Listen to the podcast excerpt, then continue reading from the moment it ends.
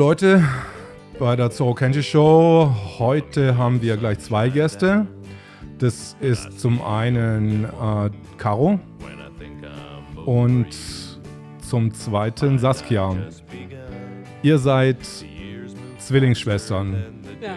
wie man unschwer erkennen kann.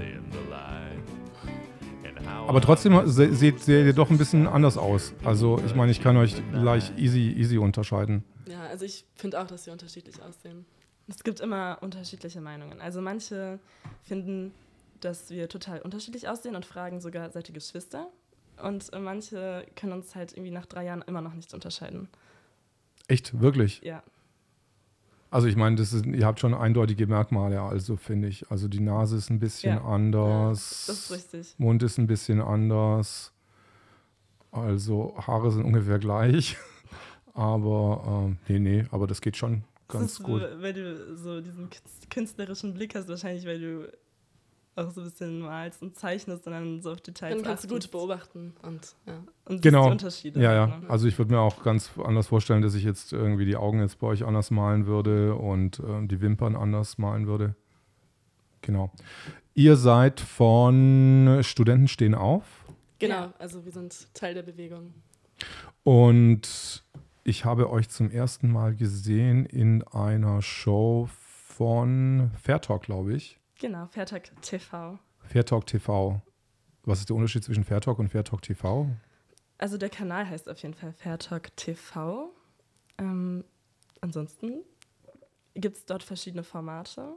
Und ich glaube, wir waren in einem ähm, Special-Format einfach, weil es in unserer Folge um die Jugend allgemein ging.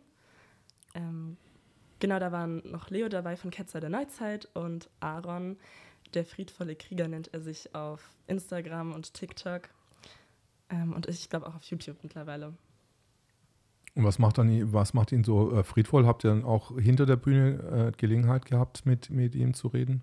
Ja, auf jeden Fall. Also er ist eine sehr lebhafte und sehr freudige Person und auch sehr herzlich und wirklich sehr energiegeladen. Also eigentlich immer, wenn man ihn trifft, ist er voller Energie und voller Tatendrang. Also ja, das ist schon echt schön, mit ihm Zeit zu verbringen.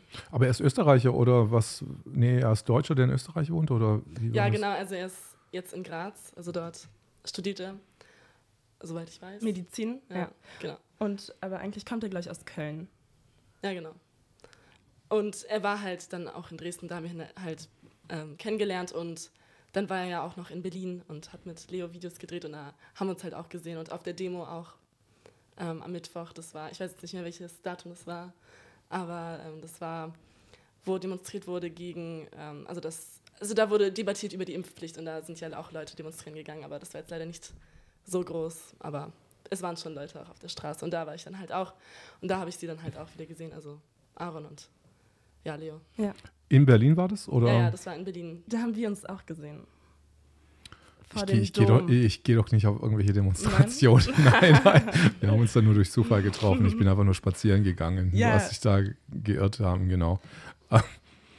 ähm, aber es war relativ nass und windig und ich hatte da auch Studenten von Studenten stehen auf irgendeinen Banner gesehen. Kann es sein? Ja, genau. Also uns erkennt man immer an diesem roten Phönix. Mhm. Und ähm, der steht so sozusagen dafür, dass etwas, was schon, wo man dachte, dass es verloren sei, ja wieder aufersteht und wieder im neuen Glanz erscheint. So wie auch sozusagen die Studenten oder die Jugend. Ähm, dass man erst dachte, okay, in dem Bildungssystem und so weiter, ähm, ja, haben sie jetzt eine andere Richtung eingeschlagen, aber doch, es gibt noch einige kritische ähm, Jugendlichen, die halt auch noch frei denken. Und das sind unter anderem wir bei Studenten stehen auf. Was sind die anderen Studenten, die nicht frei denken? Na, das sind die Studenten, die dann halt eben die Maßnahmen befürworten und halt eben noch sich extra dafür einsetzen, dass es strenger kontrolliert wird. Also das gibt es ja teilweise auch. Ich habe auch E-Mails bekommen von meiner Uni, wo dann drin stand, äh, dass die Studenten halt ähm, strengere Kontrollen fordern. Und Ja. genau, das sind die Studenten halt, die ja, eben für die Maßnahmen sind und auch sogar gegen Demonstrationen organisieren. Bei uns ähm, gab es auch beispielsweise so eine Mail, wo halt so suggeriert wurde, ja, und ähm, wie es ja auch jetzt schon die Studenten untereinander machen, sollen sie sich auch weiterhin noch kontrollieren und es dann auch melden, falls ähm, irgendwer zum Beispiel den 3G-Status nicht erfüllt. Das fand ich richtig. Ähm, also, Die sollen sich bei wem melden? ja, bei den Lehrenden, also bei den Lehrern, Bei den Lehrern? aber Lehrenden stand in der E-Mail, ja. Ähm, Denke ich mal. Oder auf jeden Fall, ähm, ich fand, also ich empfand das persönlich als einen Aufruf zur Denunziation. Nee, ja, genau. Denunziation. Denunziation. Und hast du schon jemand denunziert oder, Ähm, nee, ich. Ähm, oder die oder, oder mitbekommen, dass es sowas gegeben hat an der Uni? Ähm. Also bei mir war mal eine Situation, das war noch ganz am Anfang. Ähm, da habe ich noch Psychologie studiert und da wollte ich halt zur Prüfung gehen, halt ohne Maske, da war halt Maskenpflicht. Also das war das Einzige, was dort war. Und ähm, ich war halt schon davor bei einer anderen Prüfung gewesen, wo dann halt rauskam vor der gesamten Gruppe, dass ich keinen Attest habe. Und dann habe ich es aber halt nochmal ein zweites Mal versucht und dann haben die Studenten halt sozusagen gesagt, ich habe keinen Attest, weil der Prüfer, der ja kontrolliert, ob oder einfach sagt, okay, du kannst hier bleiben oder nicht, hatte halt kein Problem damit, dass ich dort ohne Maske bin. Und ich habe halt gesagt, ich kann keine Maske tragen. Und dann haben aber die Studenten, also es waren Studentinnen, die dort saßen, äh, gesagt, ja, äh, das hatten wir schon mal vor einer Woche. Äh, sie hat keinen Attest, äh, können Sie das bitte melden? Also ja, das fand ich schon, das hat mich ziemlich erschüttert damals, muss ich sagen. Also da war ich auch ziemlich wütend. Aber naja, ich weiß halt, dass diese Menschen irgendwie mittlerweile jetzt auch einfach ein komplett verdrehtes Denken haben. Und dass sie es halt wirklich denken, dass sie dann etwas Gutes tun. Also das konnte ich, ähm, Die haben gepetzt. ja, also so kann man es auch Mhm. formulieren, ja, genau.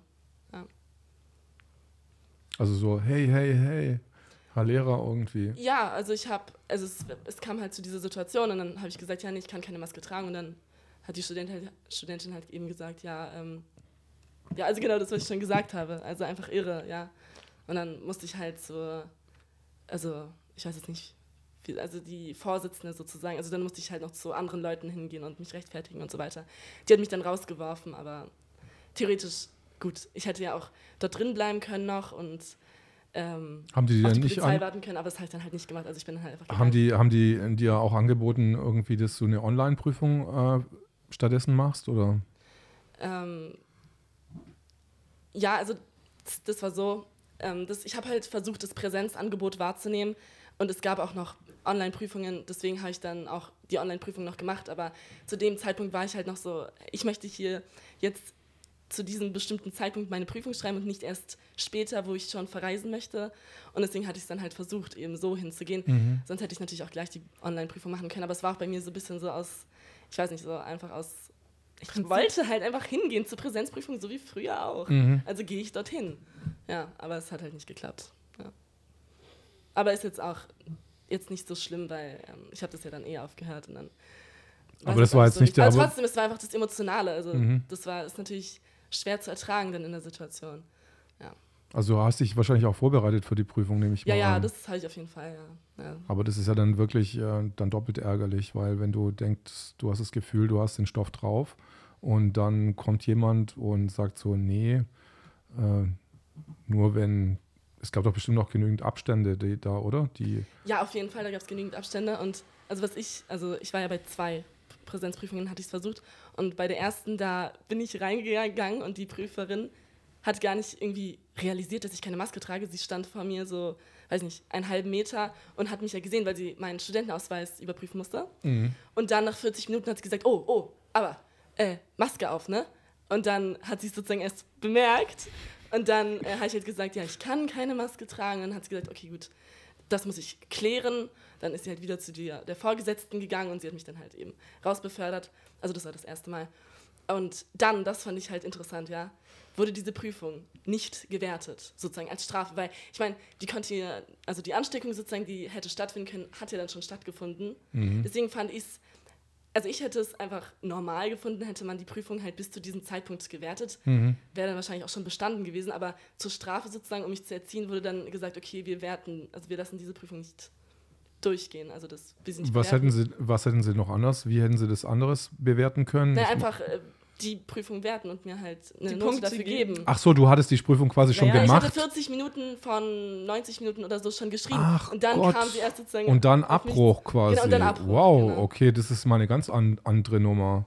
Weil du Ja. wirst dann aus dem, Prüfungs, aus dem Prüfungsprozess rausgenommen. Naja. Also ich ja. weiß nicht, ob das ganz sauber ist. Nee, also ich Also, denke nicht, aber ich hatte jetzt dann auch nicht mh. so die Ambition, jetzt noch irgendwie gerichtlich dagegen vorzugehen. welche Universität war das? Das war. Willst du es überhaupt sagen? Ähm, weiß ich nicht, ich. Also, es war halt die Fresenius Hochschule. Okay. du bist ja jetzt ja nicht mehr da, also wir können Ja. es da. Ja, stimmt. Ich glaube auch nicht, dass sie ähm, dieses Video schauen, weil, also, die sind ja auch völlig auf, also auf der anderen Seite sozusagen, dass sie in der Masse mitschwimmen. Die haben schon, als ich dort war, Was ist, war ja denn für dich, was also ist denn für dich die andere Seite? ähm, das ist für mich, ja, eigentlich ist es nicht so schön, in Seiten zu denken, das stimmt. Mhm. Finde ich auch, dass man eigentlich äh, sagen sollte, ja, wir sind ja alle eine Menschenfamilie sozusagen und ähm, es gibt keine Seiten, aber ich meine halt, dass sie, also diese Universität, schon QR-Codes eingeführt hat, das war noch, ähm, ja, 2020 sozusagen, also da, wo es angefangen hat mit der Pandemie und diese QR-Codes sind ja jetzt, ich weiß, ich weiß nicht, wie der Stand ist bei anderen Unis, aber ähm, auf jeden Fall finde ich diesen Schritt, so dieses QR-Code ähm, so einzuführen, äh, ziemlich, ähm, also eine, ein großer Schritt Richtung Überwachung, weil man sich ja dann immer einscannen sollte. Ich habe es dann halt nicht gemacht. Gab es dann, ähm, gab es eine App, wo du dich dann registrieren Ja, genau. musstest Man, man sollte es dann halt immer, wenn man rein und raus geht, einscannen. um den Ablauf zu vereinfachen, dass Ja, dass man, weiß, dass, man, dass man weiß, wer da war, dass wenn sich jemand ansteckt oder so oder wenn jemand Mhm. positiv getestet ist, dass man das halt rückverfolgen kann. Aber es hat nichts damit zu tun, dass du äh, bei einer Präsenzveranstaltung anwesend bist oder nicht. Ähm, Weil nee, nee, es könnt- hat, es hat nur damit, ja, genau, es Mhm. hat nur mit, also mir wurde gesagt oder uns wurde halt gesagt, dass es wegen Corona sozusagen ist, um die Ansteckung zu verhindern. Total interessant. Wie sind deine Erlebnisse da an, de, an deiner Universität? Mhm. Du studierst? Was studierst du? Ja, ich studiere Psychologie.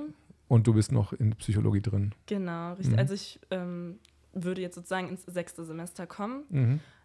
aber ich denke, ich werde erstmal ein Urlaubssemester machen, Mhm. ähm, da sich die Situation ja nicht verbessern zu, also sie verbessert sich aktuell einfach nicht. Ähm, das heißt weiterhin 3G oder auch 2G, also an meiner Uni ist es jetzt 3G. Und halt auch, man muss eben so einen so einen Pass haben, eben mit diesem QR-Code und ähm, dann wird es ab und zu auch mal überprüft oder auch regelmäßig. Ich weiß es nicht, weil ich ja nicht da bin oder da war. Ich war jetzt bei den Online-Veranstaltungen. Und ähm, die Online-Veranstaltungen sind natürlich nicht das Wahre, aber ich glaube, das haben wir jetzt auch schon ganz oft schon gehört und so weiter, dass einfach, ähm, wenn man den ganzen Tag vor dem Bildschirm sitzt, dass das nicht das Unileben irgendwie ersetzt oder irgendwas anderes. Und ähm, genau in die Uni reinzugehen, immer als, ähm, ja, als, ich sag mal, außen, also so eine Person, die dann nicht dazugehört, weil sie eben keine Maske trägt und so weiter, ist ja auch nicht gerade schön, wie du vielleicht auch aus eigener Erfahrung weißt, ja. Also Was hast du da schon für Erfahrungen mitgemacht? Also ich habe noch keine Erfahrung, zumindest Ah. nicht an der Uni gemacht. Mhm. Also An der Uni habe ich auch noch keine ähm, schlechten Erfahrungen gemacht, muss ich dazu sagen. Also da waren die Leute irgendwie immer sehr ähm, tolerant. Das finde ich sehr gut. Aber letztens bin ich U-Bahn gefahren und ähm, saß da eben ganz normal und habe vor mich hingeatmet. Also einfach ganz normal. Einfach existiert und geatmet.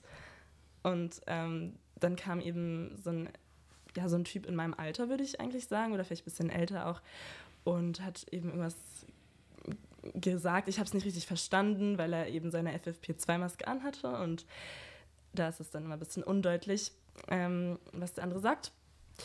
Und der hat mir dann irgendwas gesagt, ja, mit Maske oder irgendwas. Und dann ist er eben noch so, ich sag mal, an meinen Fuß so vorbeigeschrammt, vorbeigelaufen, gegengetreten, könnte man auch sagen. Ähm, und das war das erste Mal sozusagen, dass ich so ein bisschen Gewalt vielleicht schon, also Tendenzen von Gewalt erlebt habe, ähm, nur weil ich mich nicht den Maßnahmen des Staates unterordne oder ja, unterwerfe, besser gesagt vielleicht. kannst du das Mikro ein bisschen näher zu dir holen?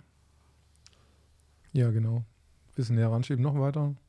Ja, das ist schön. Okay, gut. Okay. Ja. Ähm, Aber ähm, ich kenne andere Leute, ähm, auch von Studenten stehen auf zum Beispiel, die dann eben schon auch ähm, ein bisschen rabiater äh, angegangen worden sind in der Bahn. Mhm. Weil sie keine Maske getragen haben. Und das, das geht doch eigentlich nicht, oder? Also egal welche Meinung man hat, man kann doch nicht mit Gewalt anfangen zu arbeiten. Weil das, das würde dann, dann könnte man alles rechtfertigen, wenn man erstmal anfängt, Gewalt auszuüben, finde ich. Also das sind dann die, äh, die Bestrafer, die dann sozusagen äh, das vollziehen, dass äh, du da nicht drin bist, dann müssen sie zuschlagen oder wie, wie sieht es dann aus im Konkreten, die Gewalt?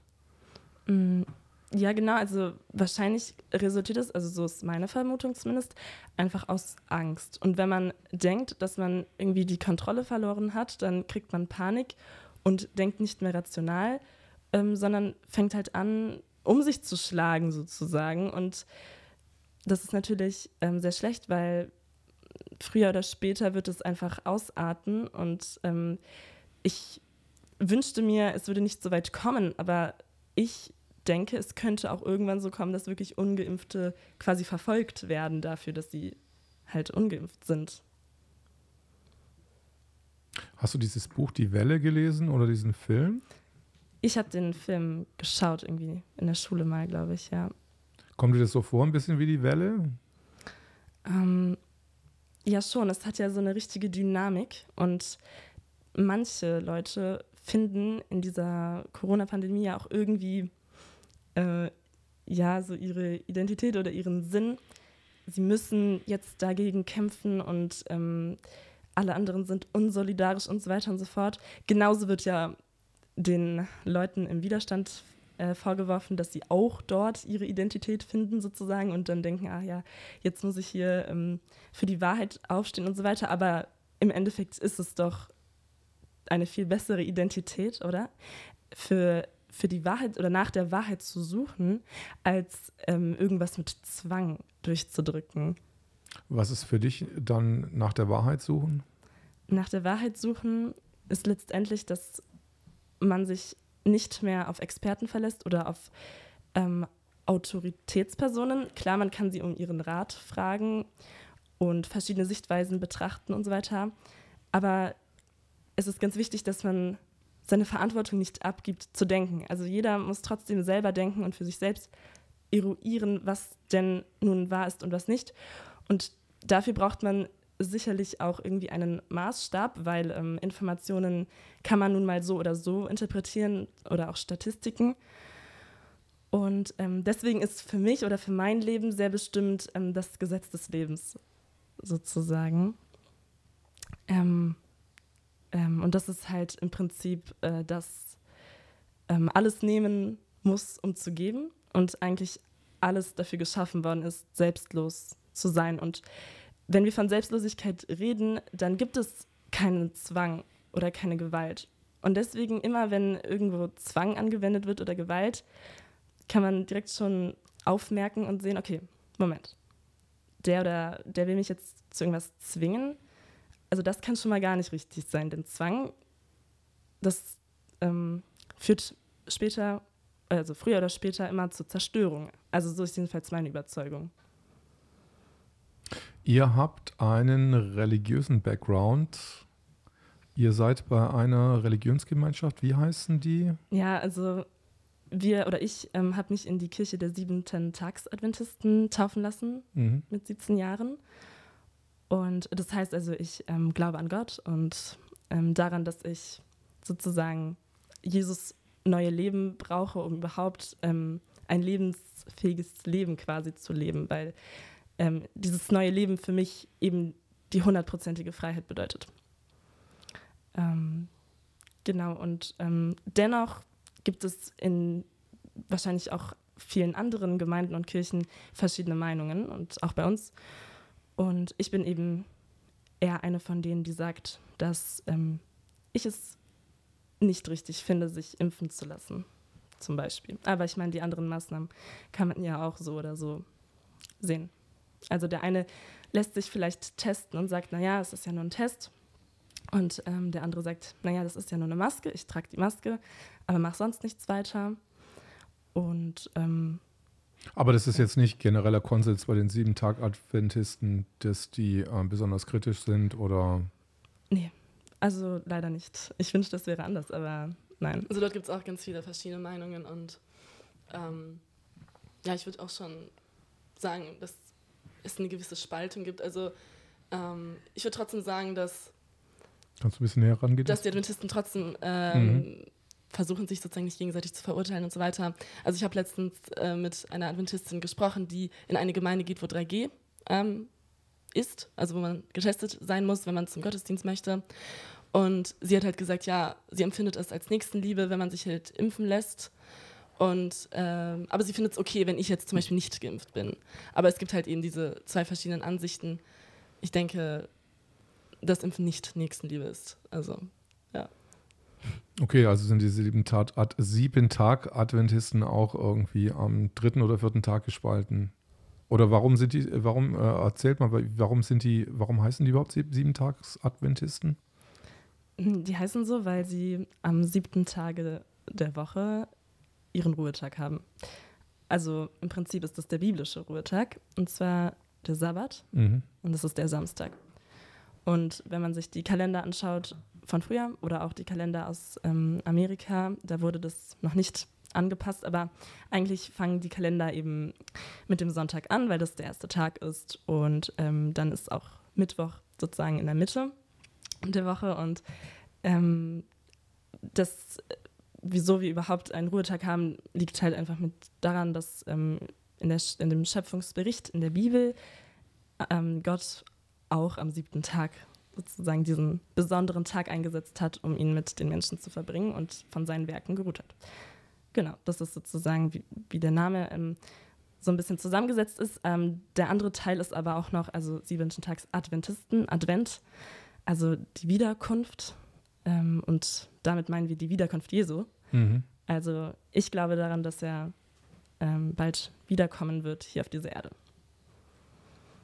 Also das ist ja auch das, was in der Bibel drin steht. Nur ich denke, dass eben speziell diese zwei Sachen, also der Samstag und die nahe Wiederkunft und auch noch ein paar andere Dinge, aber das ist halt das, was ähm, unsere Glaubensgemeinschaft von anderen unterscheidet. Also die meisten Christen halten ja den Sonntag als Ruhetag.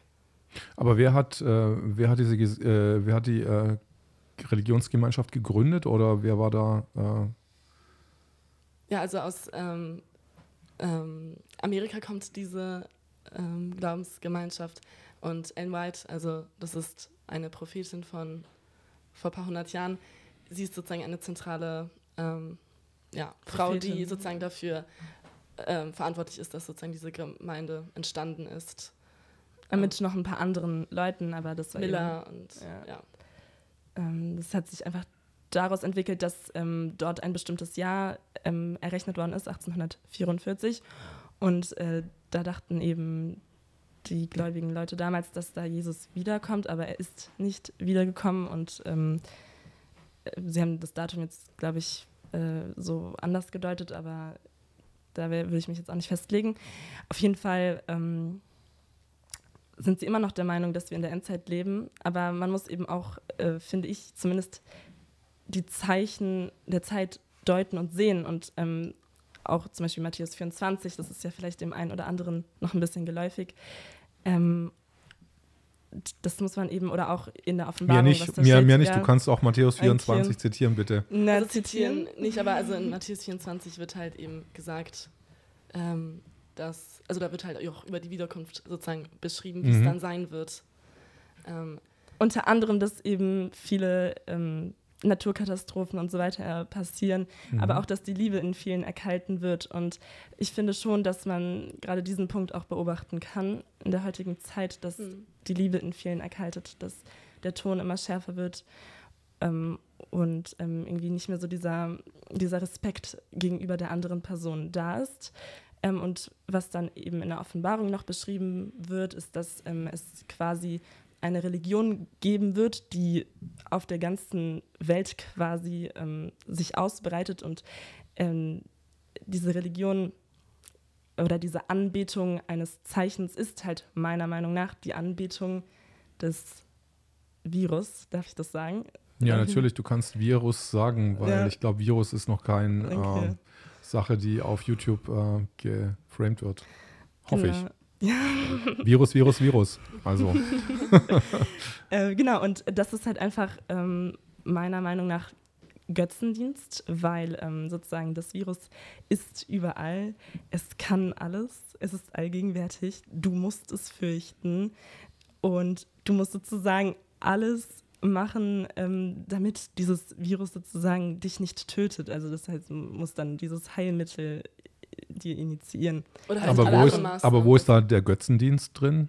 Ähm, Nein, also das soll aus, also das, was sie gerade gesagt hat mit dem, ja, ähm, Mhm. es ist allgegenwärtig Mhm. und so weiter, das soll zeigen, dass es sozusagen die Eigenschaften eines Gottes sind, weil Mhm. sozusagen, wer ist allgegenwärtig und wer ist allmächtig? Ja, eigentlich ein Gott. Mhm. Und Genau. jetzt ist es plötzlich auch ein Virus und deswegen ist es sozusagen die Verbindung zur Götze. Mhm. Und Mhm, was, Interessant. was dieser Götzendienst ähm, ist, ist halt, dass ich mein ganzes Leben danach ausrichte. Mhm. Also Priorität quasi Nummer eins. Ähm, wenn ich zu meinen Verwandten gehe oder zu meinen Großeltern oder sowas, dann muss ich mich natürlich erstmal testen lassen und ich muss vielleicht sogar eine Maske tragen und ähm, Ja, genau, weil eine Religion bestimmt ja auch sozusagen eigentlich alles, sozusagen, also die Werte, die man hat. Man richtet ja sein Leben danach aus, nach dieser Religion. Also jetzt zum Beispiel bei mir ähm, ist es halt auch eigentlich, dass ich einen gesunden Lebensstil anstrebe und so weiter. Und bei dieser neuen Religion sozusagen ist es dann halt eben in allen Bereichen, ähm, ja, wie Caro schon meinte, halt eine Maske tragen, Wie wenn ist man irgendwo hingeht und solche Sachen. Ja. Wie ist es bei den sieben Tag-Adventisten? Was äh, verfolgen die für eine Linie? Ernährung oder was gibt es da Spezielles? Ja, genau. Was? Also die ähm, Gesundheit spielt eine wichtige Rolle, also dass es eben verschiedene Empfehlungen gibt, ähm, generell, also solche Sachen wie, dass man eben, also gute Sachen wie, dass man sich bewegen soll, dass man genügend Schlaf haben soll, dass man kein Alkohol trinken sollte, weil es ungesund ist ähm, und dass man auch, ja, ist Ich ja muss gerade unseren Techniker gerade angucken, der sich vorher ein Bier aufgemacht hat. Hahaha. Okay. Ja, ich Okay. meine, jeder kann ja leben, so wie er will. Ja, klar. Ist ja klar. Logisch. Ähm, ja, und also das so in diese Richtung, also das ist das, was ich damit meine. Also, dass die Religion ja quasi auch das Leben eben bestimmt. Und irgendwie haben sich die sieben Tags-Adventisten auch in wo? In welchem Land haben sie sich festgesetzt? Ja, wir haben vorher drüber gesprochen, in Österreich. Achso, nee, die sind weltweit vertreten. Ja? Nur, ähm, wir hatten mal darüber gesprochen, dass eben dort so eine Hochschule ist in Österreich, ähm, wo eben viele Adventisten halt irgendwie sind und wo viele, sag ich mal, Lehrer sind, auf die viele Adventisten schauen. Und deswegen, hab ich, Mhm. deswegen ist es dir vielleicht im Gedächtnis geblieben. Ähm, ja, genau. Also das ist.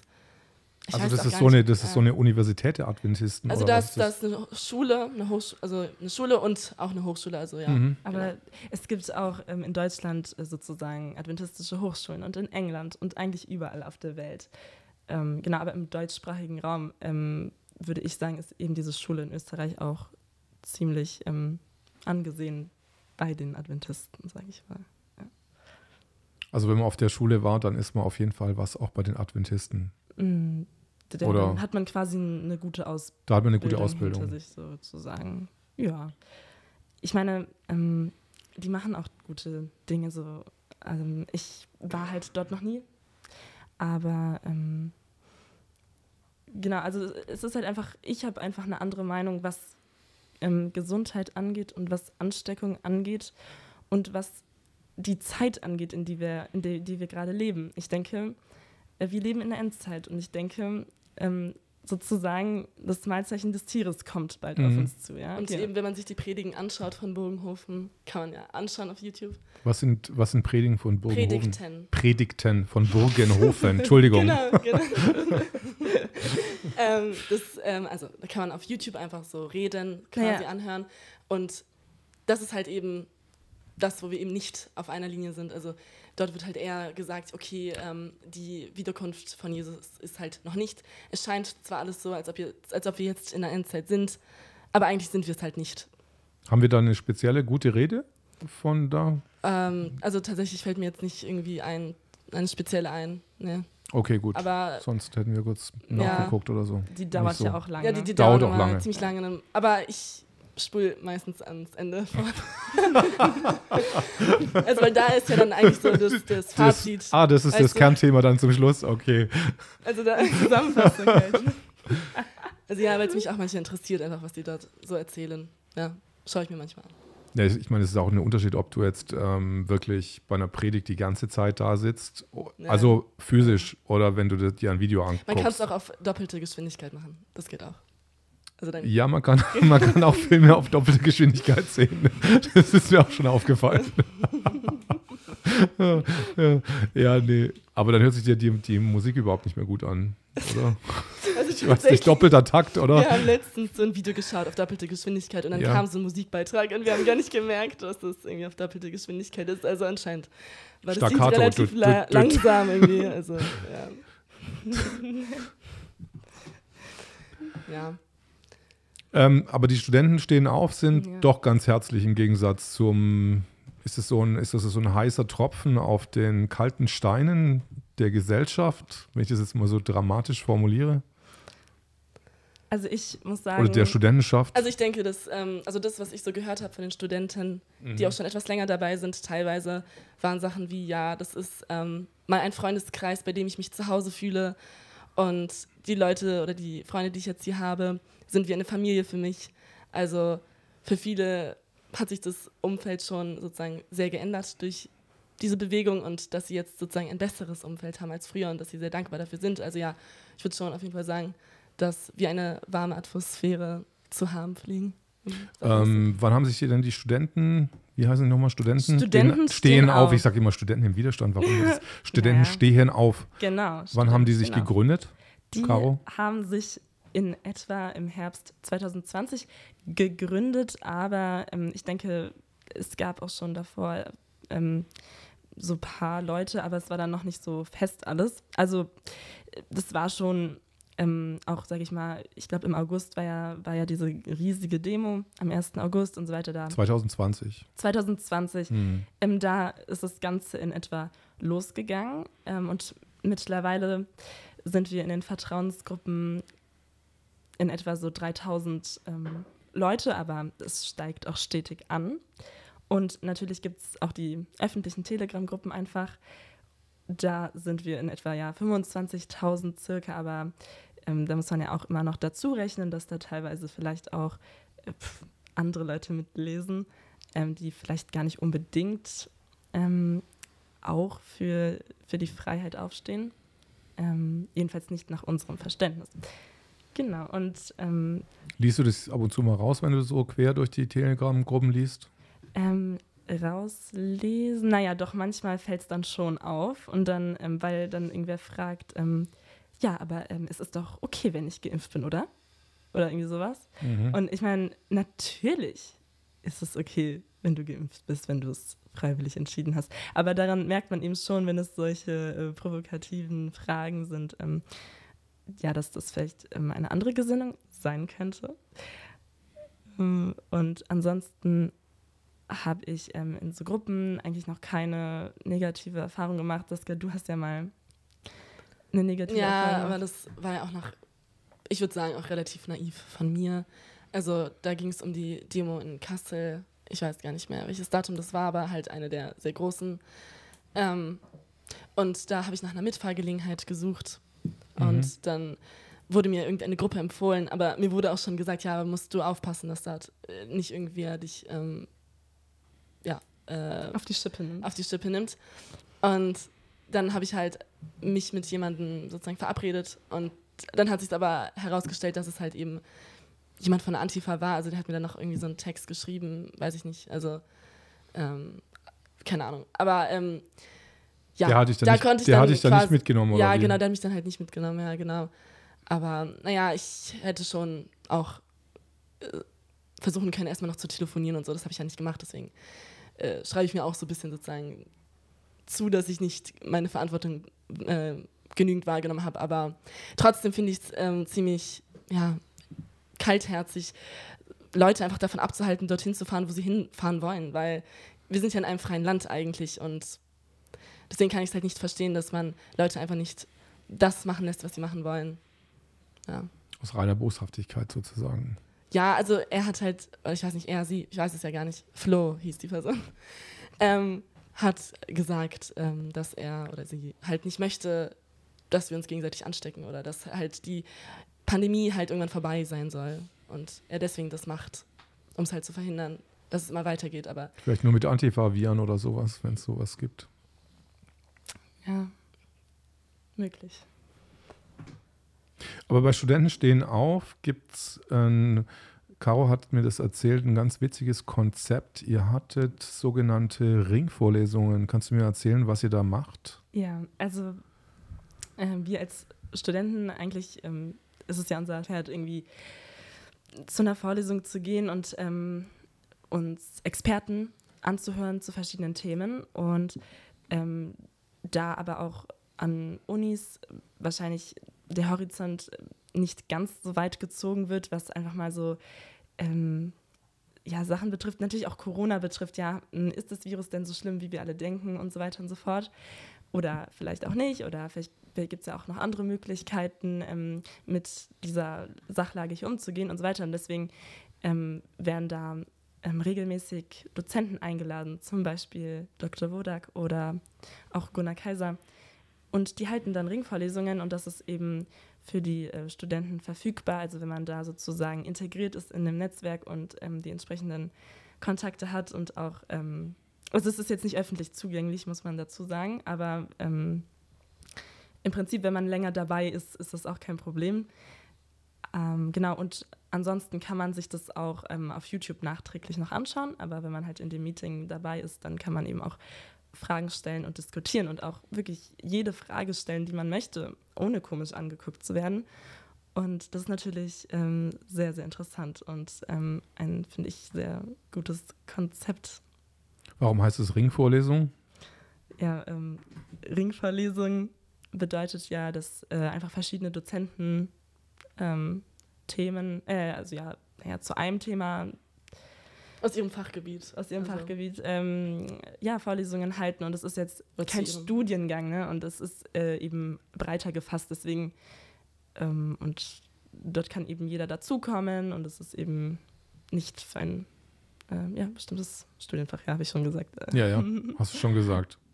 Was ist dir noch hängen geblieben da von irgendeiner Vorlesung? Ja, also mir ist ähm, damals hängen geblieben, dass ein Dozent, der da referiert hat, eben so gesagt hat, ja, dass das eigentlich so, wie wir es kennen mit den Zellen und so weiter auch vielleicht gar nicht so ist, sondern dass das alles viel fluider ist und dass es die Natrium-Kalium-Pumpe, so wie wir es gesagt bekommen, äh, gar nicht geben kann und so weiter, hat Argumente dafür angeführt.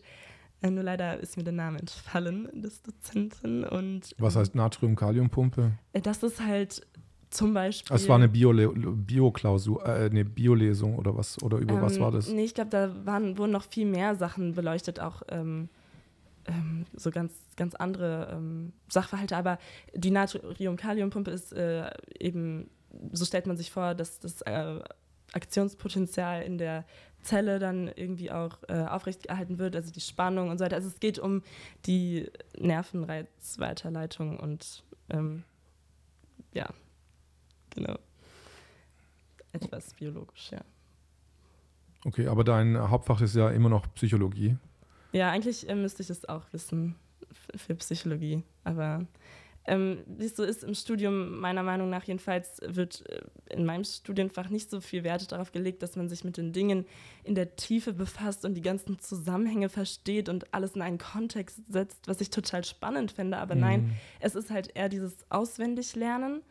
Und ähm, dann muss man halt wirklich sehr, sehr viel wissen und dann habe ich im Endeffekt trotzdem nur Multiple-Choice-Antwortformate äh, und kann dann eben ankreuzen und das ist, äh, finde ich, halt nicht Lernen in dem Sinne, was Spaß macht und ähm, ja, aber das ist halt generell so, das Studium oder das, das Bildungssystem allgemein ähm, ist nicht unbedingt darauf aus, dass die Leute, ähm, wie soll ich sagen, ja, erleuchtet dann aus ihrem Studiengang kommen, sondern äh, meiner Meinung nach eher dazu da, ähm, die Leute auf Linie zu halten, so ein bisschen. Und also was kannst du denn danach, wenn du, wenn du einen Bachelor in äh, Psychologie hast?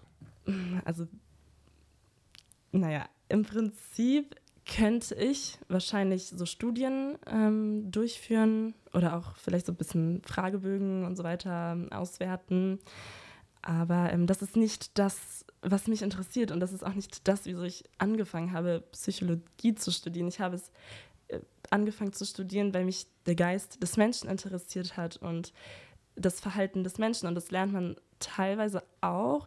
Und auch im ersten Semester, da hatte ich ja noch Sozialpsychologie, da wurden verschiedene Ideen beleuchtet, wie denn das jetzt sein kann, ähm, besteht der Mensch nur aus Materie oder nicht. Aber jetzt äh, mittlerweile ist wirklich sind wir an einem Punkt, wo wir einfach sagen, okay, der Mensch ist halt aufgebaut aus einem Körper, also aus Materie und ähm, naja, und ja, Kognition gibt es halt auch noch. Aber sowas ähm, nicht materielles wie ein Geist oder sowas. Was ist Kognition? Mm, Kognition, das ist, ähm, ich sage immer, das ist halt alles, wofür man sonst keine andere bessere Erklärung gefunden hat, aber im Prinzip sind das eben Gedanken und es sind ähm, vielleicht auch Emotionen, wobei Emotionen sind ja auch, kann man auch auf hormoneller Ebene erfassen, aber äh, ja, Kognition ist eben. Ja, sowas wie Schlussfolgern, lernen. Ja, ja, genau lernen, das ist halt oh. Kognition. Ja. Ähm, genau, aber trotzdem würde meiner Meinung nach ein Psychologe ähm, nicht sagen, dass ein Mensch einen Geist hat, sondern er würde sagen, das Denken findet im Gehirn statt, also in den mhm. Neuronen mhm. oder in dem, ähm, dem Komplex der Neuronen oder sowas. Aber ich kann in meinen Kopf nicht hineinbekommen, wie etwas nicht physisches, also ein Gedanke, wie ich bin glücklich oder ich fühle mich frei, ähm, in einer chemischen Formel äh, ja, ausgedrückt werden soll. Also doch sehr physikalisch angehaucht. Ja, auf jeden Fall. Was jetzt nicht unbedingt wahrscheinlich auf eurer Linie, auf eurer religiöse, religiöse Linie irgendwie liegt, würde ich jetzt mal so sagen. Ja, vermute es, ich mal. Es liegt auf jeden Fall nicht auf der ähm, Ebene, ähm, von der ich eben überzeugt bin, dass der Mensch einen Geist hat. Genau. Und dass ähm, dass der Geist auch über dem Körper steht. Und ein Grundpfeiler der Psychologie ist ja auch die Evolutionstheorie, also wodurch man die Entwicklung des Menschen ja auch beschreibt. Und also da hast du natürlich recht, das stimmt natürlich nicht mit unserer Überzeugung oder mit meiner Überzeugung überein. Also ich glaube nicht an die Evolution. Okay, ich wollte jetzt gerade weiterfragen, aber habe ich mich jetzt nicht getraut, weil ich weiß, an was du glaubst im Prinzip. Ja. Ja. Achso, an was glaubst du wie dann, die, ist die Frage. Wie die Welt sozusagen. Wie die Welt ähm, entstanden ist. Ja, also so wie es in der Bibel beschrieben wird, also durch die sieben Tage Schöpfung. Und also im Prinzip, ähm, wenn man es jetzt so oberflächlich betrachtet, ähm, weiß, also ich weiß ja nicht, was du glaubst, und ist ja auch irrelevant, aber an die Leute, die an die Evolutionstheorie glauben, ist ja schon mhm. die Frage, ja, ist es denn ein Glaube oder weißt du es? Und am Ende des Tages, wenn man dann ehrlich ist, werden wahrscheinlich die meisten sagen, okay, gut, ich glaube es halt, weil es irgendein Professor oder irgendein Lehrbuch mir so mal dargestellt hat. Aber letztendlich waren wir ja alle nicht dabei, deswegen. Aber ich glaube schon, dass du das so, wenn du so, eine, so, ein, so einen Mythos hast, was ja durchaus in der Bibel beschrieben wird, dass du dann schon irgendwie so so Grundwahrheiten einfach ähm, drin sind in diesem, in diesem ganzen Kontext, was eigentlich Mensch ausmacht, was ähm, auch Leben ausmacht, weil das ist ja schon seit 2000 Jahren, wird das einfach dieses Wissen transportiert. Ja, also. Und ähm, ich sag mal, okay, jetzt gibt es diese Evolutionstheorie, die ist ja bestimmt erst 150 Jahre alt oder 140 Jahre nach Darwin. Ähm, denke ich mal, das muss ich erstmal finden. Also ähm, das ist ja noch relativ neues mhm. Zeug, sage ich jetzt mal. Und wer weiß, ob das stimmt, weil es gibt ja bestimmt auch schon andere Gegenthesen. Ähm, ich glaube, ein berühmter Wissenschaftler hatte mal gesagt, mit dieser Urknalltheorie, ähm, dass es immer ein bisschen Magie braucht, bis die ganze Sache anläuft, mhm. bis dieses ganze ähm, dieses ganze Gerüst, was dahinter kommt, dieses, äh, ja, dann bewegen sich die Teilchen und so, weißt du, es muss ja irgendwie so, ja. angeschoben werden. Erstmal Knall, was weiß ich. Und wer macht denn den Knall, weißt du? Ja, das ja, Gesetz halt Ursache-Wirkung. Also ja, ja, aber dann, also. aber, aber diese Ursache muss ja erstmal angeschnallt werden. Also ja, du, du, hast irgendwo was, was du nicht greifen kannst. Also so wie sozusagen ein Ball, also der, wenn ein Ball rollt, würde niemand auf die Idee kommen zu sagen, okay, der ist einfach so von alleine losgerollt. Sondern ähm, da würde man sagen, okay, gut, vielleicht ist da ein Berg runtergestoßen worden, dieser Ball, oder wurde angeschubst oder so, ja. Ja, genau. Und wer ist es genau? Oder wer macht ja, es genau? Ja, ja. Also es ist irgendwie immer so ein bisschen Metaphysik vielleicht dabei. Mhm. Ja, ich finde halt auch immer die Frage, also wenn alles aus einer Zelle sozusagen entstanden ist, äh, dann muss entweder die ganze Information von allem, also von jedem Lebewesen, was dann daraus entstanden ist, schon in dieser Zelle drin gewesen sein. Ähm, was ja nicht sein kann, weil ähm, wir ja teilweise diese mh, Einzeller und so weiter immer noch vorfinden in der Natur. Irgendwelche, ähm, ja, also da gibt es ja solche Tierchen, ähm, ich weiß gerade gar nicht mal, wie man die nennt, aber ich kenne nur. Genau, zum Beispiel die. Genau. Da sagt man ja, ja, die gibt es schon seit so viel und so viel Millionen von Jahren und so weiter und daraus ist, äh, das ist, hat, hat sich auch mal ausdifferenziert und so weiter und so fort, aber ähm, im Prinzip, wenn man diese äh, Lebewesen untersucht, denke ich, wird man dort keine Informationen für einen Menschen finden in diesen, ähm, diesen ähm, Lebewesen. Und irgendwoher muss ja die Information kommen. Und dann ist eben dieses Argument, ja, durch Mutationen.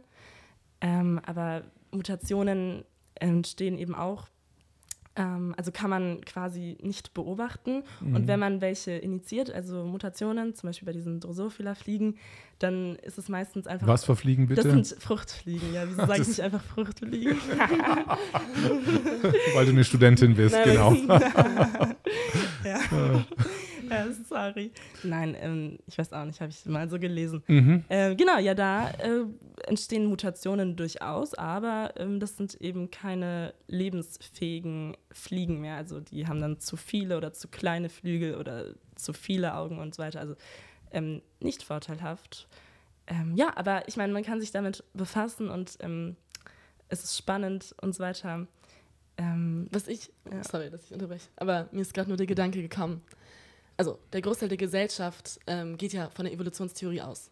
Und da geht es ja immer um das Überleben des Stärkeren. Deswegen frage ich mich dann, was die Leute denn für ein Problem haben, sozusagen, weil jetzt, wenn sozusagen eine Seuche, also so wird es ja gesagt, im Land ist, dann überleben halt die Stärkeren. Was ist das Problem daran, wenn die Evolutionstheorie sozusagen die Grundlage ist? Aber Natürlich besteht du meinst, der Mensch du meinst auch die, noch aus Moral die, und so weiter. Du meinst, du meinst, die sind mit ihrer eigenen Evolutionstheorie jetzt nicht mehr einverstanden, weil plötzlich werden sie quasi wegradiert ja, und, genau so. und beschweren sich quasi. Ja, so, na, Kann sich halt mal bei Darwin beschweren irgendwie, dass jetzt irgendwie weggehauen werden oder weggemacht werden. Ja, es ist halt die Frage, ähm, mhm. ob es äh, wirklich Ansteckung gibt Mhm. ja, oder nicht. Das ist eben auch so eine Sache, finde ich, die man hinterfragen dürfen sollte und auch vielleicht machen sollte. Wie kommst du auf das Thema? Ich komme auf das Thema, weil im Prinzip die Evolutionstheorie und auch so die Ansteckung, das hängt im Grunde genommen miteinander zusammen, weil ähm, bei der Evolution geht, oder bei der Theorie der Evolution, ja, geht es auch darum, dass eben ähm, dass das Lebewesen oder wir als Menschen oder was auch immer, dass es einfach lebt, um zu überleben und ähm, dass es ähm, bei, der, bei der Ansteckung ähm, geht es ja auch letztendlich darum, dass ähm, ich eine Verantwortung habe für dich.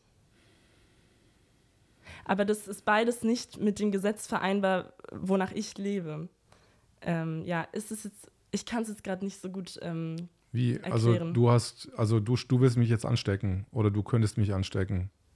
Ja, genau. Also ich meine, also gehen wir mal davon aus, ich kann dich anstecken, Mhm. dann habe ich ja eine Verantwortung für dich. Weil ähm, wenn ich huste oder sowas und dann dich besuchen komme, dann huste ich dich vielleicht an und dann bin ich verantwortlich für deine Krankheit. Juristisch äh, würde ich das als Also- unabgeschirmtes Risiko äh, bezeichnen, dass du rumläufst. Ja. Also du bist nicht abgeschirmt. Ähm, genau. Und ähm, Also du bist die ganze Zeit in, in Verantwortung. Also du bist, wenn du deinen Hund anhustest, bist du ja auch in Verantwortung. mhm. Also du bist ja auch für die Grippe wie in, in Verantwortung. Ähm, es fragt sich dann, ob auf der Grundlage überhaupt dein Leben überhaupt einen Sinn macht irgendwie, weil du müsstest dich ja komplett weg, wenn du, wenn du es steigerst, steigerst, steigerst, irgendwie, dann musst du doch irgendwie dann komplett aussteigen irgendwann mal. Oder du musst dich, dir irgendwie einen Strick nehmen oder so, dann Ste da steckst niemand mehr an. Ähm, na, ich, ich hatte jetzt nochmal äh, drüber nachgedacht einfach und ähm, bei der Evolutionstheorie oder auch bei den Viren ist es ja so, dass man sagt, ja, das Virus ähm, möchte überleben und das sucht sich jetzt ein Wirt und so weiter und so fort. Und das ist eben dieser Gedanke der Evolution. So, ähm, jetzt habe ich wieder die Kurve gekriegt. Und äh, in Wirklichkeit ist doch aber das Virus ein Partikel. Also selbst nach der, äh, so der gängigen Wissenschaft ist es ein lebloses. Also ein Partikel Objekt. ohne eigenständigen Kreislauf, also Stoffwechsel. Mhm. Und somit ist es ja kein Lebewesen, sondern ein toter Genau. Partikel. Und dann, Mhm. also dann, wenn es also etwas Lebloses ist, dann ähm, und es aber trotzdem irgendwie auch auftaucht, wenn ich krank bin, dann kann es aber zumindest nicht die Ursache sein für die Krankheit, da es ja keinen Willen hat oder ähnliches. Und ähm, dann benutzt es halt vielleicht der Körper oder so. Muss auch nicht sein, weil es kann auch sein, dass dieses Partikel einfach auftaucht, wenn der Mensch krank ist, aber halt nicht die Ursache dafür ist. Zum Beispiel dann eher als ähm, ja, Ausscheideprodukt oder Abfallprodukt.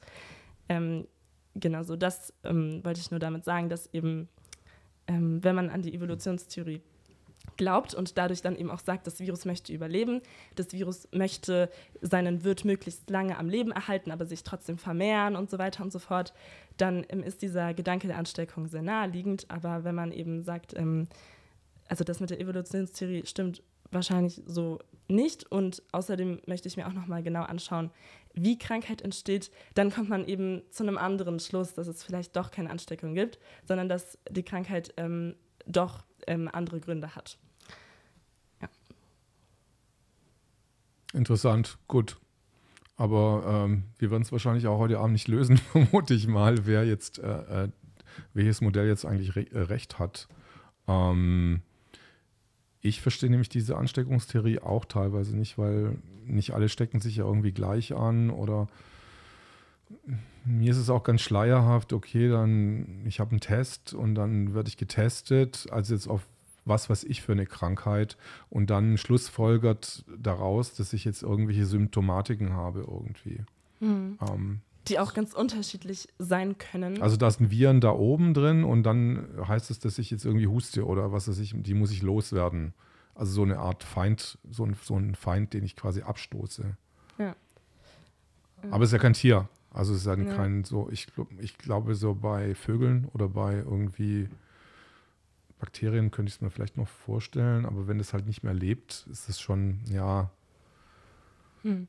Bei Bakterien ist es eigentlich auch im Endeffekt der Nährboden entscheidend. mhm. Also ähm, es gibt Entzündungen, bei denen es keine Bakterien gibt. Oder, Mhm. ja, und ähm, man kann Bakterien, oder wir haben sowieso ganz viele Keime auf unserer Haut. Also Bakterien im Prinzip auch, unter anderem. Mhm. Das heißt, gibt es jetzt etwa gute Bakterien und schlechte Bakterien? Oder ist es einfach so, dass ähm, die Bakterien sozusagen entweder ihren Job machen oder eben auch nicht? Oder eben, wenn alles gut ist, wenn alles gesund ist, sie kein Problem darstellen? Oder wie ist es? Also, ähm, jeder Mensch schleppt zwei Kilogramm Keime mit sich umher. Zwei Kilogramm Keime. Also, ähm, genau, auch im Darm und so weiter Mhm. und so fort.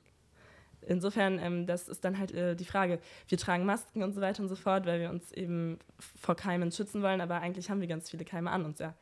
Genau, aber da würden dann wahrscheinlich die, ähm, die Ärzte eben sagen oder auch die Wissenschaftler, ja, das sind eben gute Keime oder gute Bakterien oder so. Hm.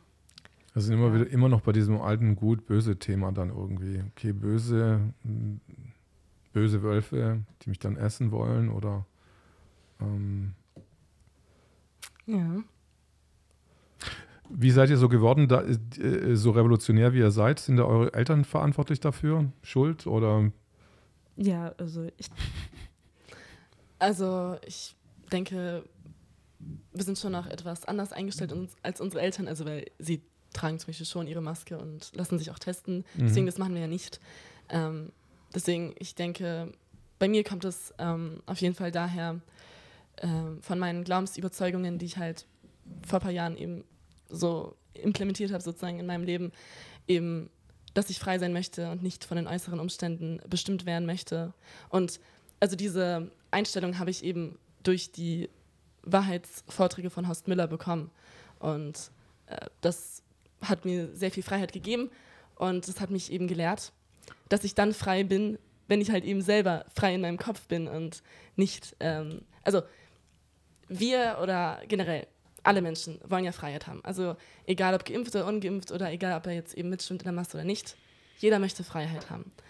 Und die Leute, die sich halt impfen lassen und so weiter aus Angst oder auch aus Überzeugung oder auch was auch immer, machen es halt eben, um die Freiheit wiederzubekommen. Aber für mich ist das halt keine Freiheit, wenn ich mich jetzt impfen lasse, ähm, sondern das ist Verkaufen meiner selbst. Und deswegen möchte ich das eben nicht machen. Und ja, diese ähm, Wahrheitsvorträge beinhalten auch eben noch viel anderes. Aber ich würde halt auf jeden Fall empfehlen, sie sich anzuschauen. Ähm, Wer ist Horst Müller? Das ist der, ähm, also ein HNO-Arzt mhm. aus Weinheim. Und er ist der Adoptivvater von Samuel Eckert. Also das sagt ja vielleicht dem einen oder anderen was. Wer ist Samuel Eckert?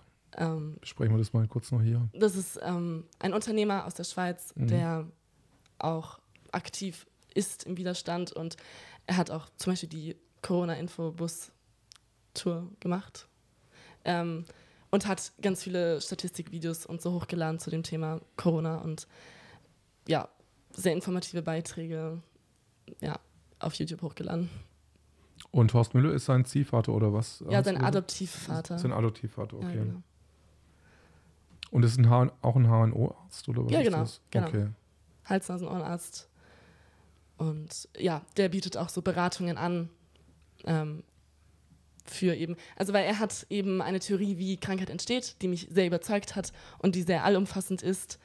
Und ähm, so versucht er halt eben die Patienten zu behandeln. Also nicht nur zu schauen, okay, irgendwas im Ohr stimmt nicht, sondern er schaut sich den gesamten Patienten an, also nimmt auch die Vorgeschichte auf, was alles passiert ist, also auf emotionaler Ebene, ob irgendwie die Mutter verstorben ist oder die Kinder oder so und äh, schaut dann auch, was im Körper noch so ist, also ob man vielleicht Krebs hatte oder solche Dinge und ja, zieht das mit in seine, also also er versucht alles zu, äh, anzuschauen und nicht nur einen Bestandteil. Ich meine, der Körper ist ja ein Ganzes. Man kann ja eigentlich nicht alles voneinander trennen, so wie es gemacht wird. Es wird ja alles eingeteilt in, weiß nicht, Chirurgie, Radiologie und so weiter. Aber eigentlich ist ja der Mensch wie ein Haus, sag ich mal, ein Gesamtkonstrukt und ein Bauingenieur schaut sich auch das ganze Haus an und berechnet nicht nur irgendwie, wie die Fenster gebaut werden müssen, sondern das Gesamtkonstrukt. Deswegen ähm, ist es natürlich verwunderlich eigentlich, dass die Ärzte das in so viele verschiedene Abschnitte einteilen. Aber daran sieht man vielleicht auch, dass die Medizin vielleicht nicht alles weiß. ja. Also die ähm, Schulmedizin, meine ich. Caro, ähm, habt ihr noch Präsenzveranstaltungen bei euch an der Universität? Ähm, ja, also es sind schon noch Präsenzveranstaltungen. Ähm, natürlich nur mit 3G. Also es gibt natürlich andere Unis, da gibt es 2G. Und das ist natürlich nochmal eine Stufe extremer. Aber auch schon bei 3G würde ich sagen, dass das Recht auf Bildung eingeschränkt ist, ähm, da es eben nicht mehr für jeden möglich ist, zum Beispiel zu studieren. Caro, das Recht auf Bildung? Ja, genau. Und zwar das Grundrecht sozusagen. Ja? Also das ist ein Recht, was für jeden gilt, egal ähm, welchen Gesundheitsstatus er hat. Und sowieso, der Gesundheitsstatus sollte doch, oder seit, er muss eben seit der Corona-Pandemie aufgedeckt werden, aber davor war es eben auch nicht so, dass man den Gesundheitsstatus äh, aufdecken musste, wenn man zur Uni gegangen ist, zu einer Vorlesung. Und ähm, deswegen für mich, äh, also ich kann mich damit nicht identifizieren, mich testen zu lassen und zu beweisen, dass ich gesund bin und ähm, sondern ich denke, ich bin ein Mensch und deswegen habe ich auch das Recht auf Bildung und deswegen kann ich auch zur Uni gehen. Aber ja, unter den Umständen kann ich es eben nicht. Und das ist ein Unrecht. Das ist falsch, dass es so ist. Und ähm, deswegen stehen wir ja bei Studenten auf, auch dafür auf, also äh, für freie Bildung. Und demnächst wird es sogar ähm, auch wieder mal, also wir hatten schon öfter Demos, aber am 26.02. gibt es eine Demo auch unter diesem Titel ähm, Freie Bildung für alle ähm, in Stuttgart. Mhm. Ähm, genau, da, ich weiß ja gar nicht, wann das Video hochgeladen wird oder der Podcast, aber äh, wenn nicht, ähm, wenn es davor ist, dann lade ich alle herzlich ein zu kommen ähm, und ein Zeichen zu setzen. Und die ist dann in Stuttgart, diese Demonstration? Ja, die ist in Stuttgart. Von den Studenten stehen auf? Von Studenten stehen auf organisiert und von einer Privatperson angemeldet. Ja. Können äh, bei Studenten stehen auch nur Studenten auch mitmachen oder ist es ein bisschen weiter gefasst, diese ganze? Ja, das ist auf jeden Fall weiter gefasst. Also Studenten stehen auf, soll einfach diese Altersgruppe ansprechen, also grob in dem Rahmen zwischen 18 und äh, 30 Jahren oder auch, wie gesagt, ähm, jeder, der sich damit identifizieren kann. Also es geht wirklich darum, dass man, egal ob man gerade vielleicht studiert oder eine Ausbildung macht oder sogar noch zur Schule geht oder ganz was anderes, dass diese Leute einen Ort haben, an dem sie sich ähm, mit Gleichaltrigen, Gleichgesinnten ähm, ja einfach austauschen können und auch verschiedene Meinungen teilen können. Und ähm, das ist einfach das Ziel von Studenten auf, diesen Diskurs aufrechtzuerhalten.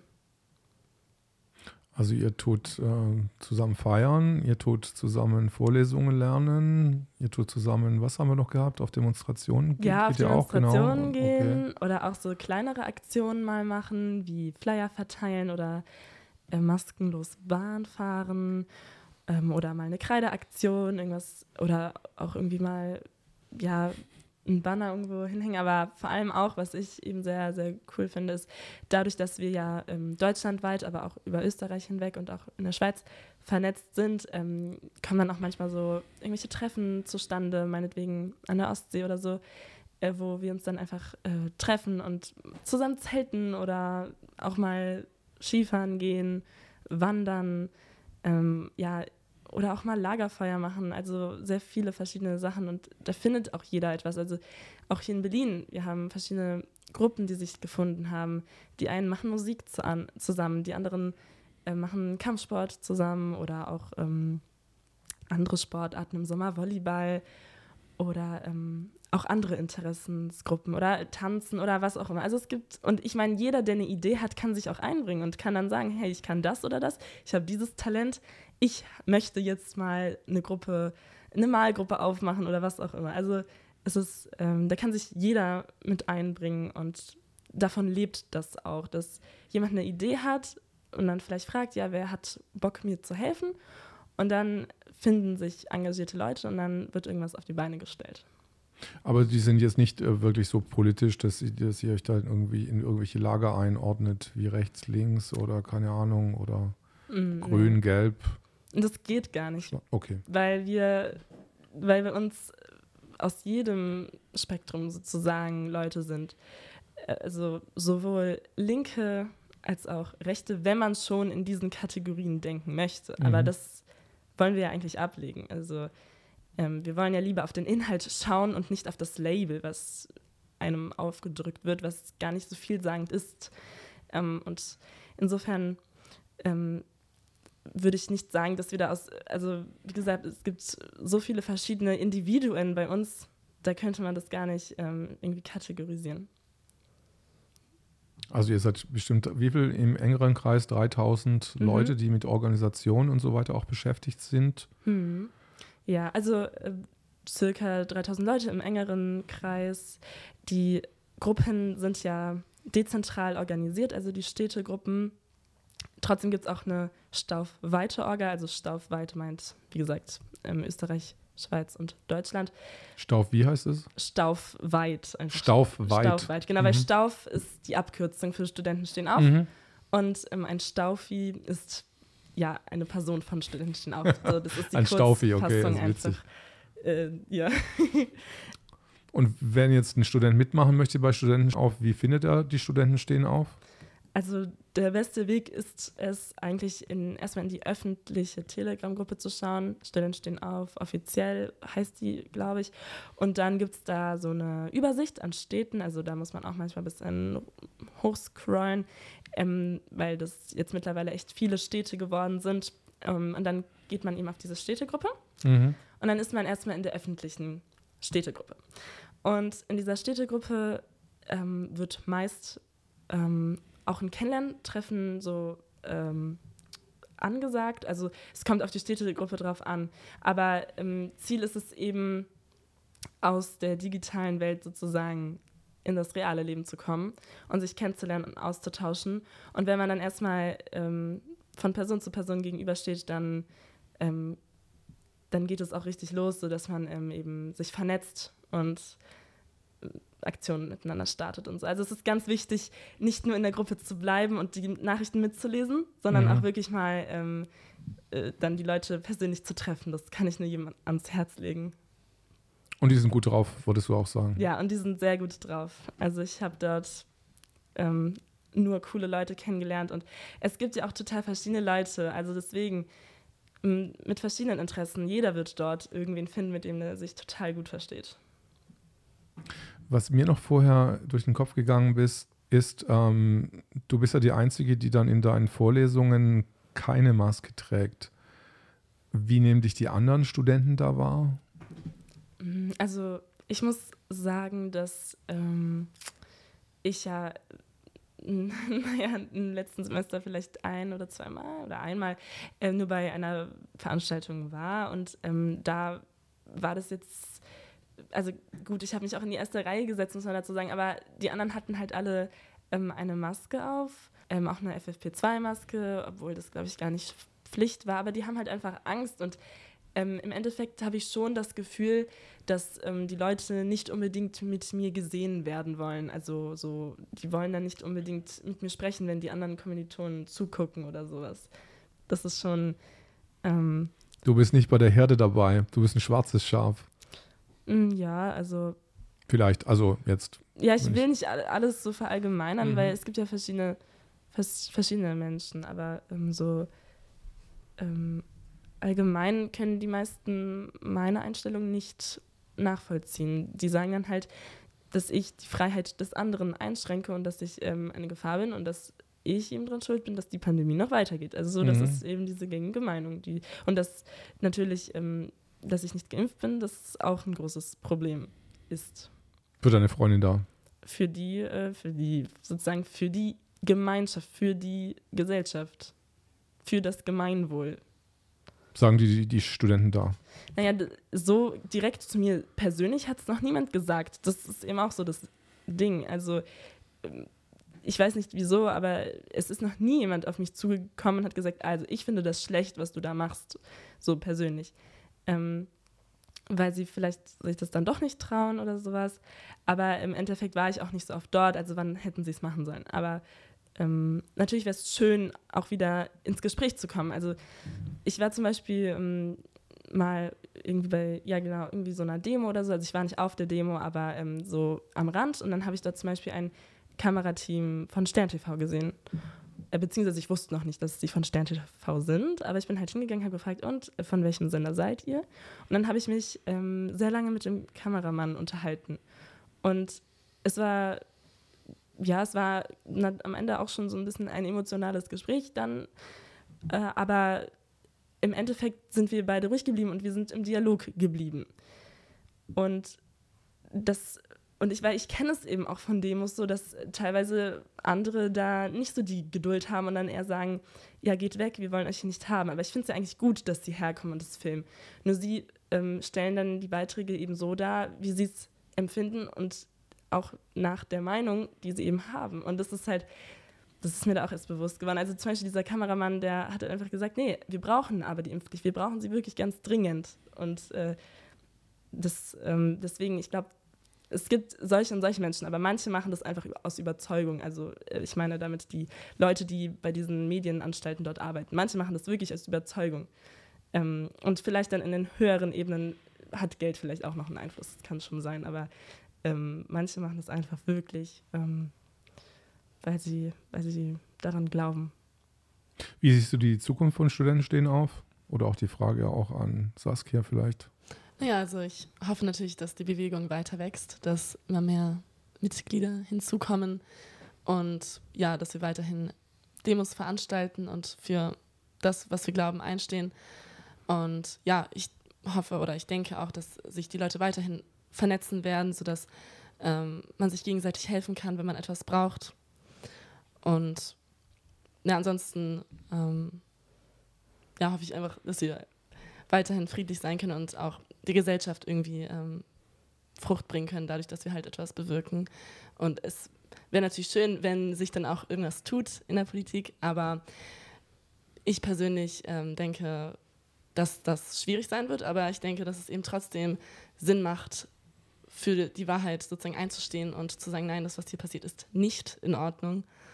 Und dass man sein Gesicht zeigt. Ja. Bei dir, Caro? Ja, Gesicht zeigen. Ich denke, das ist wirklich eine Sache, die, die ich mir wünsche für die Zukunft. Also, dass immer mehr Menschen ihr Gesicht zeigen. Ähm, sozusagen sagen, okay, ja, es können vielleicht, äh, es könnte dadurch dies oder jenes passieren. Ähm, es könnte vielleicht passieren, dass ich meinen Arbeitsplatz verliere oder ähnliches. Aber dass sie eben sagen, ab irgendeinem bestimmten Zeitpunkt, sie können sich ja diesen Zeitpunkt setzen, aber ähm, bei dem einen ist es früher, bei dem anderen später. Aber dass sie sagen, nein, irgendwann reicht es, irgendwann gehe ich aus meiner Komfortzone raus, irgendwann sage ich halt, es geht nicht mehr weiter. So können wir nicht weitermachen. Und ähm, ich denke, es wird halt, also die politische Lage wird halt immer noch ernster. Und ähm, also das ist klar, jetzt lockern gerade alle. Aber ich denke, das ist halt erstmal ein Schritt zurück und dann geht es wieder zwei Schritte vor. Und ähm, deswegen, es wird halt, die Bedrängnis wird größer und dadurch werden auch noch mehr Menschen aufstehen. Das ist sozusagen meine Prognose. Schauen wir mal. Das ist ein bisschen, ähm, ja, jetzt geht da langsam der Winter erstmal zu Ende. Hm. Und das Semester ist zu Ende. Mhm. Die Prüfung schon geschrieben, ja? Ja, teilweise. Ja. ja. Äh, ich habe schon eine Abgabe gehabt, ja. Eine Prüfung habe ich nicht geschrieben wegen 3G, weil mhm. es in Präsenz war. Und ich schreibe noch eine Prüfung. Sehr schön, dass ihr heute zu mir gekommen seid und dass es auch ähm, geklappt hat. Ich hätte ja gedacht, dass das schon letzte Woche war, aber letzte Woche ging es ja bei mir leider nicht. Und ähm, ich bedanke mich recht herzlich bei euch. Danke für ihr, die Einladung. Dass ihr gekommen seid, war super, mit euch gesprochen zu haben. Und ähm, ja, Leute, schaltet nächstes Mal wieder an für die Zoro Kenshi Show. Und ähm, das war's. Vielen Dank. Tschüss. Tschüss. Ciao.